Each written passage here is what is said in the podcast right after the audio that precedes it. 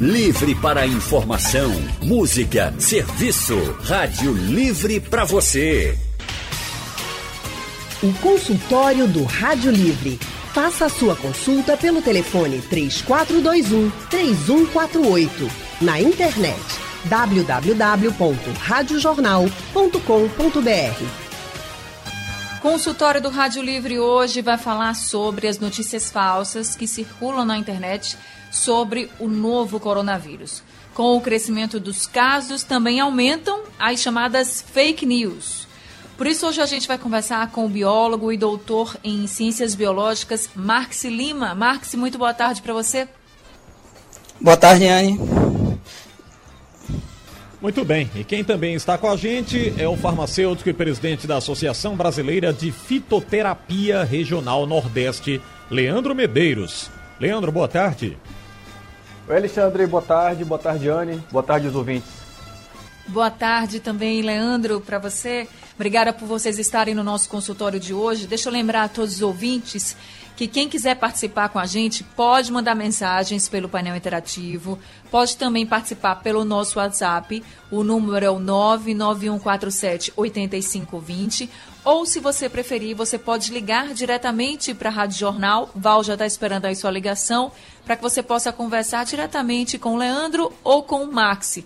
Você viu alguma notícia, não sabe se é verdade, recebeu alguma coisa aí na tua rede social, Fala pra gente que a gente confere aqui com os nossos especialistas se é verdade ou se é fake news. Marx, eu queria começar conversando com você sobre uma notícia que acabou circulando aí por todos os lugares de que o novo coronavírus foi fabricado acidentalmente em um laboratório chinês. Que bomba é essa? Isso é verdade? Isso tem como ser verdade? Isso é falso? É, boa tarde, Anne, boa tarde, Alexandre, boa tarde, ouvinte. Então, essa foi a bomba da semana, né? Porque não veio de qualquer pessoa. Ela veio do Dr. Luc Montagnier, que é simplesmente um Nobel de Medicina, descobridor do HIV. E ele soltou essa notícia baseado em, em, em coisas absolutamente fracas. Porque até o Dr. Montagnier, com todo seu renome, ele está submetido ao método científico. Então, se ele faz uma afirmação dessa, ele tem que submeter isso à comunidade científica para avaliação, coisa que ele não fez. O que foi feito por, por um consórcio de laboratórios da Europa e dos Estados Unidos foi a avaliação, sim, genética do vírus e a observação das assinaturas genéticas dele. Por quê? Porque dentro da biologia molecular, analisando a sequência do genoma do vírus, a gente consegue saber se o vírus ele foi feito em laboratório ou não, se ele já possui assinatura criada para infectar humanos ou não. Isso já foi feito em fevereiro por esse consórcio de cientistas e publicado na revista Nature, que é uma das, se não for a revista mais bem conceituada no meio científico. E a conclusão desse estudo é clara não existe qualquer evidência de que esse vírus tenha sido criado em laboratório ou tenha sido fruto de manipulação humana. Então, o Dr. Montagnier, com todo o seu renome, por essa afirmação, ele está absolutamente errado. Deixa eu aproveitar aqui, Anne, fazer uma pergunta é, para o Leandro, o Leandro Medeiros, é, nessa área da fitoterapia. E eu estava vendo várias notícias chegando essa semana tanto por Facebook, por Instagram, por WhatsApp, esses grandes grupos que repassam informações o tempo todo, e tem muita gente colocando medicamentos fitoterápicos como armas positivas contra a Covid-19. E aí, Leandro, vem aquela grande pergunta. É preciso buscar a fonte, é preciso confiar, tem que correr atrás. Não se pode acreditar também em qualquer situação. Lógico que é um momento de muito desespero e uma busca incansável, eu colocaria assim, para um medicamento para anular tudo isso mas não há nada comprovado ainda na área fitoterápica quanto ao combate à Covid-19, né, Leandro? Não, Alexandre, infelizmente a gente não tem ainda, porque essa é uma doença nova, né? Então, como toda doença nova, a gente tem uma preocupação de entender primeiro o curso da doença, entender como que ela vai se comportar no, naquele território, e depois a gente tentar identificar que caminhos estratégicos, do ponto de vista terapêutico, nós teríamos e isso poderia ajudar né, no desenvolvimento de novos medicamentos. Bom, como se trata de uma doença nova, a gente realmente não tem nenhum tipo de tratamento natural à base de plantas, eh, seja um medicamento fitoterápico, seja qualquer é, forma de utilização que nos diga que haja algum benefício ou segurança né, nos pacientes que apresentam Covid-19. Então, na verdade, qualquer informação que surja a respeito disso, nós podemos considerar como falsa. Por quê? Porque não há pesquisa em andamento nesse sentido. O que há de pesquisa em andamento são para os medicamentos que já estão disponíveis no mercado nacional. Nós temos, é, é, na verdade, muita pouca pesquisa com novas drogas, porque não daria nem tempo da gente fazer isso. Mas o que nós temos é o, a, a, a, testagem teórica e prática dos medicamentos que já existem no mercado brasileiro e internacional, entendendo se ele tem algum tipo de benefício potencial para o, o, o tratamento. Agora, Leandro, uma coisa que muita gente está falando, já ouvi de várias pessoas, quando tem algum sintoma que possa sugerir que seja a Covid-19, a gente sabe que agora, né? Tudo que a gente tem, a gente primeiro pensa nisso. E aí, mesmo que seja um resfriado, enfim. Quando as pessoas normalmente têm um resfriado, normalmente as pessoas dizem assim: ah, eu vou tomar chá de alho, então toma chá de alho, porque isso vai melhorar bastante, enfim. Só que tem gente que não gosta de jeito nenhum e acaba não tomando. Só que agora algumas pessoas estão perdendo o paladar e começaram a tomar chá de alho por isso, acreditando que o chá de alho vai ajudar a melhorar os sintomas da Covid-19. Digamos que essa pessoa esteja com a Covid-19. Está lá com a falta de paladar, é um dos sintomas, mas isso não quer dizer que seja, mas digamos que seja. O chá de alho ajuda mesmo, como dizem por aí na internet, ou é mais uma fake news? Não, notícia falsa também, porque não há nenhuma comprovação que isso tenha benefício, né? E assim, uma coisa que precisa ficar clara é que essa perda, a, essa anosmia, né, como a gente chama, que é a perda do olfato do paladar, ela é reversível. Ou seja, na própria doença, se você não fizer nada, se recuperando, você consegue ter a devolução do paladar e do olfato. Então a gente não pode atribuir chá de, ao chá de alho esse tipo de desfecho, tá? É, e, e, e, cabe fazer um alerta aqui a respeito do chá do alho. Eu particularmente assim acho um produto interessante quando você pensa em é, é, um efeito expectorante, né, numa tosse produtiva, tá? É, ele tem o uso tradicional reconhecido, a Anvisa inclusive é, é, recomenda dessa maneira. Porém, o alho tem uma característica muito interessante que é de deixar o sangue mais fino. É o que nós chamamos de efeito anticoagulante. Se a pessoa toma algum medicamento indicado para essa mesma finalidade, por exemplo, pacientes que passaram por é, um infarto agudo no miocárdio, ou pacientes de alto risco que tomam aquele medicamentozinho todo dia para deixar o sangue mais fino. O alho pode interagir com esses medicamentos e, nesse sentido, pode haver risco de sangramento. Então, ele não deve ser utilizado com uma certeza de que se trata de realmente um produto seguro para aquele paciente. Né? Especialmente para os pacientes que usam medicamentos de uso crônico. Tá? O alho não interage só com esse grupo de fármacos, de, de, de medicamentos, mas ele também pode interagir com vários outros tipos é, por mecanismos diferentes. Então é muito importante que o paciente, antes de usar, pergunte ao profissional de saúde se é seguro para ele. Consultório do Rádio Livre hoje falando sobre as fake news que circulam aí relacionadas ao novo coronavírus. Se você está sabendo de alguma coisa, não tem certeza se é verdade ou tem dúvida mesmo, manda aqui para a gente pelo painel interativo, pelo nosso WhatsApp 991478520 ou então ligue para cá e fale diretamente com os nossos convidados de hoje, que são o biólogo Max Lima e também o farmacêutico Leandro Medeiros. Gente, nós temos um ouvinte na linha querendo participar do nosso consultório, que é o Álvaro. Álvaro, de Arthur Lundrig. Ah, Álvaro, muito boa tarde. Olá, boa tarde. Boa tarde. É, é Anne ou Alexandra? É Anne. Alô? É Anne, Anne e Alexandre. Anne e Alexandre, parabéns, viu, pela, pela maneira que vocês explicam para os ouvintes eu estou muito curioso, porque eu sou assíduo ouvinte da Rádio Jornal. Eu queria perguntar aos doutores ah, que aí coisa sobre... Boa. Eu queria, eu queria falar sobre os doutores aí, sobre umas experiências que eu faço, certo? Em relação à minha idade, de, de minha pessoa e de minha esposa, certo? Eu tenho 73 anos, ela tem 76. Ela tem diabetes e eu sou ao contrato de risco, porque eu sou um pouco obeso, certo?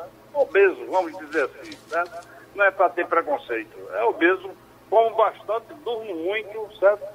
E faço exercício, dou minhas caminhadas.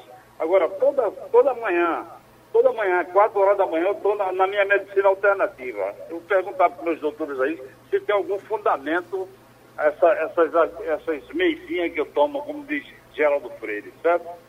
Eu como de manhã um dente de alho, uma laranja e um limão machucado e como uma banana e vou caminhar. Caminho uma hora, uma hora e meia, certo?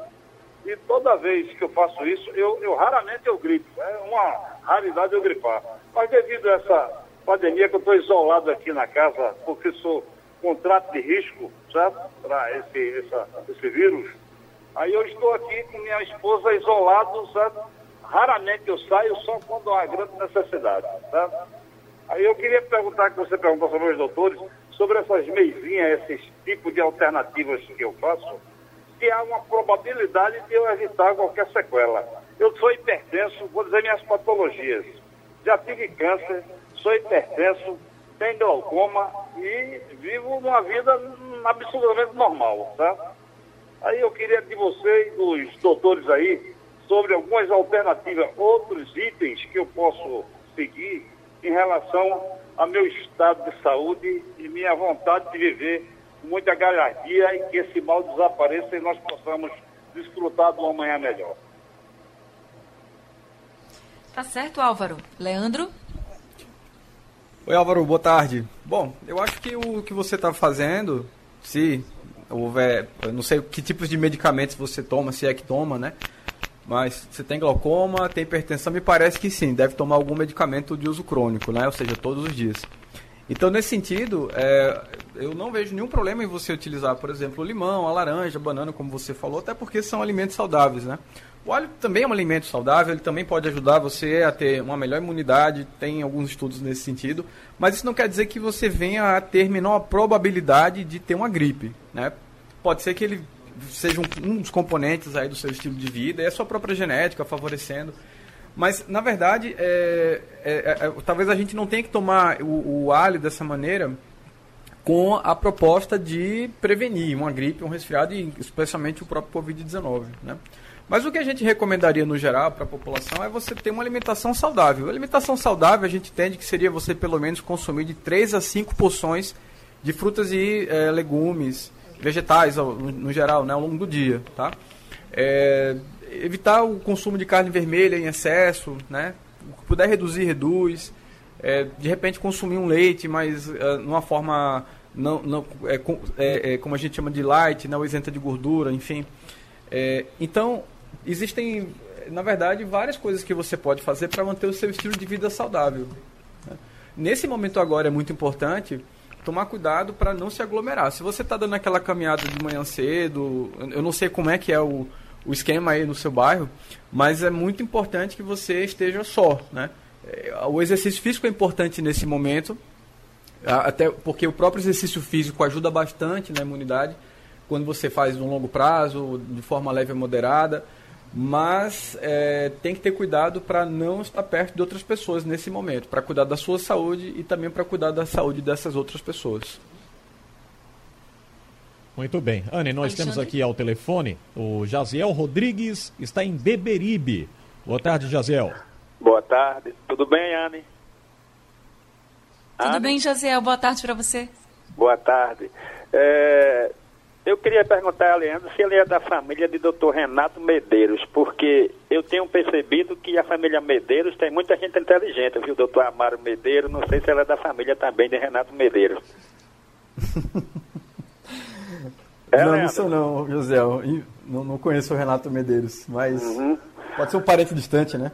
Pronto, vê bem. É, a minha dúvida é a seguinte. Inclusive, ontem foi um dia muito especial para eu fazer essa pergunta, mas eu não consegui, Linhane. É, a, já fez agora dia 6, fez mais ou menos uns 15 ou 14 dias que eu adoeci da, da garganta e só tive febre um dia, meio de pirona passou. Mas eu fui na lotérica receber dinheiro e como eu estava com a garganta doendo, eu passei na farmácia e comprei xarope, comprei medicamento e a minha, a minha garganta passou. Só que lá na farmácia eu ia desmaiando. Se eu não me sento, eu caía. Aí quer dizer, hoje eu só estou tossindo, mas não estou mais com sintoma de dor de garganta, de nada. Será que eu já tive esse coronavírus? e estou melhorando e, e, e, como não fiz assim nenhum exame, não, não tenho certeza se era que eles podiam dizer alguma coisa aí. E sobre remédio, veja bem, o próprio remédio coraquina que estão querendo dar aos pacientes, ainda ninguém tem certeza dele, quanto mais chá de alho, cebola ralada ou outras coisas. É, eu acredito Obrigada, que Jaziel, pela sua seja... participação. Pode falar, Marcos, desculpa. Bom, Não, o que é, falando era é meio eu, complicado é, Anny. dizer assim, baseado em sintomatologia, Ah, ainda mais ah, à distância, né? Ah, primeiro também porque eu não sou médico, mas assim, já que você estava com sintomas de, de gripe, que são bem parecidos com os sintomas da, da Covid, o ideal seria você tomar todas as precauções que estão sendo recomendadas, né? Que é a quarentena de pelo menos 15 dias, ficar em casa, repouso, tomar água e se tratar como se fosse uma gripe normal. Mas se você tivesse alguma complicação, como aparentemente você teve, que você procurasse uma unidade de, de saúde. Mas assim, a gente só pode afirmar com 100% de certeza se você está com o vírus, ah, se você fizer algum teste como você ainda está dentro do, da linha do tempo da doença, ah, o que seria recomendado seria o teste molecular nesse caso. né? Leandro, quer complementar? Já já ele completa, né? O Leandro Medeiros está com a gente também. Deixa eu aproveitar, viu, Anne, fazer uma pergunta aqui do nosso painel interativo.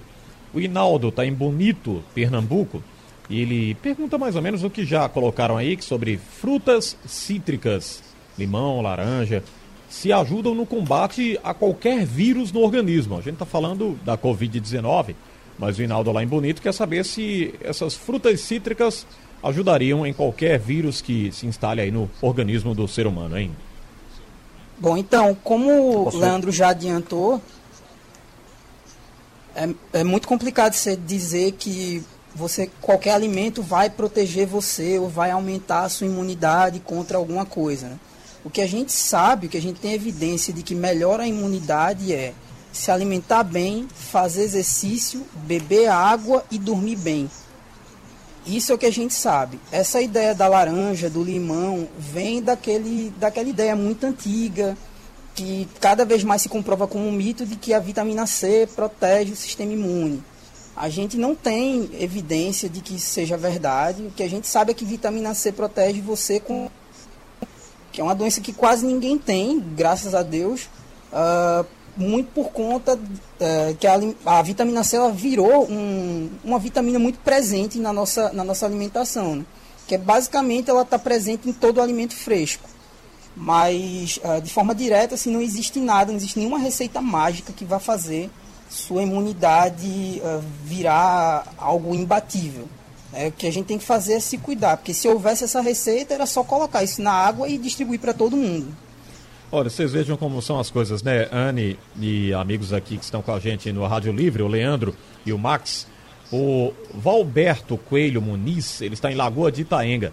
E ele disse que recebeu uma tabela informando que se consumirmos alimentos com pH maior do que o do Covid-19, ficaremos imunes. Aí coloca o limão, o abacate e pergunta se é verdade. São aquelas notícias que a gente vem falando no consultório de hoje, né? Não, é, não dá para acreditar em tudo que você recebe e fica lá identificando. O Valberto pergunta justamente para a gente sobre alimentos como limão, abacate, que vocês já responderam aí no, no nosso consultório, né? É, é, essa tabela do pH, por exemplo, aí, eu também já recebi. Aham. Inclusive, é, já até eu esclareci isso ao vivo também aqui na, na rádio uma, uma vez. E também escrevi para o Sistema Comprova, né, que é aquele sistema que o, da qual o próprio Sistema Jornal do Comércio faz parte, que faz a comprovação de notícias falsas. Né? E, e assim, de fato, não faz nenhum sentido. Ali tem uma série de erros conceituais é, é, erros químicos é, é, é, bem, bem bestas, na verdade, sabe? Então, assim, aquela informação ali que foi criada foi alguém que estava querendo sei lá o quê, mas ela não vai ajudar. Na verdade, ela pode até atrapalhar, porque pode até incentivar o consumo exagerado de determinados grupos de alimentos que, quando consumidos em excesso, podem ter, até outros prejuízos à saúde, né? Essa questão da vitamina C, por exemplo, que o Marcos colocou, é exatamente isso. Não há nenhuma comprovação científica. O que tem, na verdade, é muita contradição nos estudos se vitamina C em altas doses protege mesmo contra doenças respiratórias ou outras infecções. Mas o que nós sabemos é que ela ajuda no funcionamento de células imunológicas. Só que não necessariamente consumi-la em grande quantidade vai te proteger de ter uma gripe, um resfriado e, obviamente, o, próprio Covid-19. Né? Então, assim, nesse sentido, não há nenhum alimento que tenha essa propriedade terapêutica que, quando consumido cronicamente, gere algum tipo de benefício. Né? Agora, uma alimentação saudável, sim. Uma alimentação saudável, é, o que é uma alimentação saudável? É alimentação balanceada, é alimentação rica em fibras, alimentação com um prato super colorido, sabe? Com cenoura, com, com tomate, com beterraba, com é, brócolis, né? Alimentos que sabidamente, quando consumidos dessa maneira, ao longo de um grande período de tempo, aí sim as pessoas têm uma menor probabilidade de adoecer em relação a, a, a pessoas que têm uma alimentação completamente bagunçada, né? Então esse é um ponto importante assim sobre essa questão dos alimentos, né? A gente às vezes espera realmente aquela pílula mágica que vai resolver todos os nossos problemas. Mas quando na verdade o que a gente deveria ter simplesmente é um estilo de vida mais saudável, né? E quando é houver algum tipo de sintoma gripal, aí o paciente ele precisa de fato ficar em casa, ele precisa cuidar da hidratação, precisa aumentar o aporte de água, precisa de descanso e se tiver sintomas, ele vai tratar os sintomas. Por exemplo, se tem febre, você vai usar algum medicamento mais simples, um paracetamol, uma dipirona, aquilo que ele puder usar para tratar essa febre. Mas se, por exemplo, o paciente apresentar algum tipo de, de falta de ar, já é um sinal de alerta para o que a gente chama de, de síndrome é, respiratória aguda grave. É preciso fazer uma investigação no hospital e aí o médico ele vai ter que avaliar para entender que tipo de, é, de, de quadro clínico está aí diante dele e fazer uma avaliação mais adequada. Ok. Consultório do Rádio Livre hoje falando sobre as fake news na saúde e, claro, relacionadas ao novo coronavírus. A gente está recebendo aqui o biólogo Marx Lima e também o farmacêutico Leandro Medeiros. E aí eu tenho uma pergunta agora para o Marx, que é a seguinte: circulou muito, Marx, nas redes sociais, uma notícia de que foi criada uma vacina que cura a Covid-19 em até três horas. Olha só que maravilha, isso circulou o mundo. Mas isso é falso, né, Marx? É completamente falso. A gente sabe de hoje de mais de 115 grupos tentando desenvolver vacina, seis deles estão bem adiantados, é, já testando a vacina em humanos, mas nenhuma dessas vacinas ela está pronta Uh, provavelmente não vão ficar prontas uh, ainda esse ano, ou se ficar, devem ficar prontas no final do ano. E quando ficarem prontas, uh, elas não vão causar imunidade em três horas. Agora, Maxi, já complementando aqui a sua resposta, tem uma pergunta pelo nosso Facebook da internauta Joseane Alves. Ela diz o seguinte: ela diz, tomei a vacina da gripe mas os meus vizinhos disseram que não era para eu tomar por causa do coronavírus. Ela não explica, por exemplo, se ela tem sintomas que poderiam sugerir que ela estivesse com a Covid-19. Eu queria que você explicasse, então, porque a gente sempre fala que essa vacina contra a gripe não protege do coronavírus, mas que é importante para esse momento, não é isso? Perfeitamente. É, isso que você falou está 100% certo.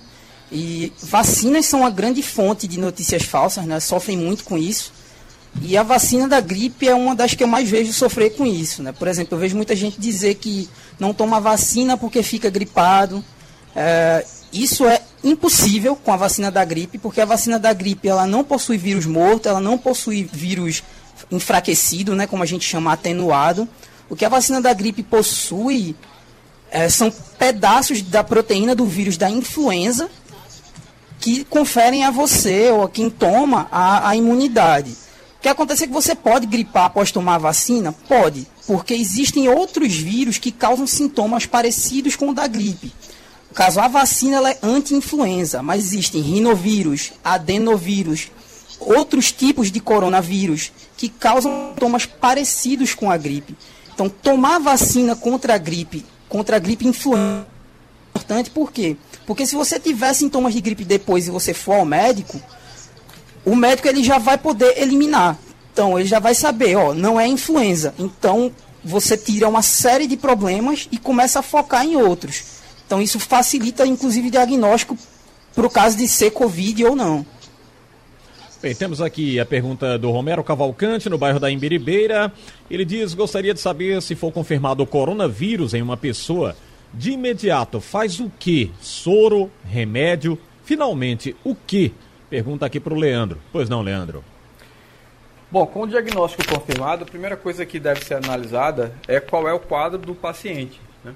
É, agora o, o, governo vai passar a fazer a testagem em uma quantidade maior de pessoas e testando também os casos suspeitos leves, mas ainda falta operacionalizar isso e ainda não temos uma testagem ainda suficiente então há uma priorização, por exemplo, para você fazer a testagem apenas nos pacientes que apresentam a segunda fase, que é a chamada fase grave, e, a, e claro, a terceira fase, que é quando ele chega numa fase chamada de crítica, né? que é quando há necessidade de você é, deixar o paciente na UTI, com cuidados intensivos.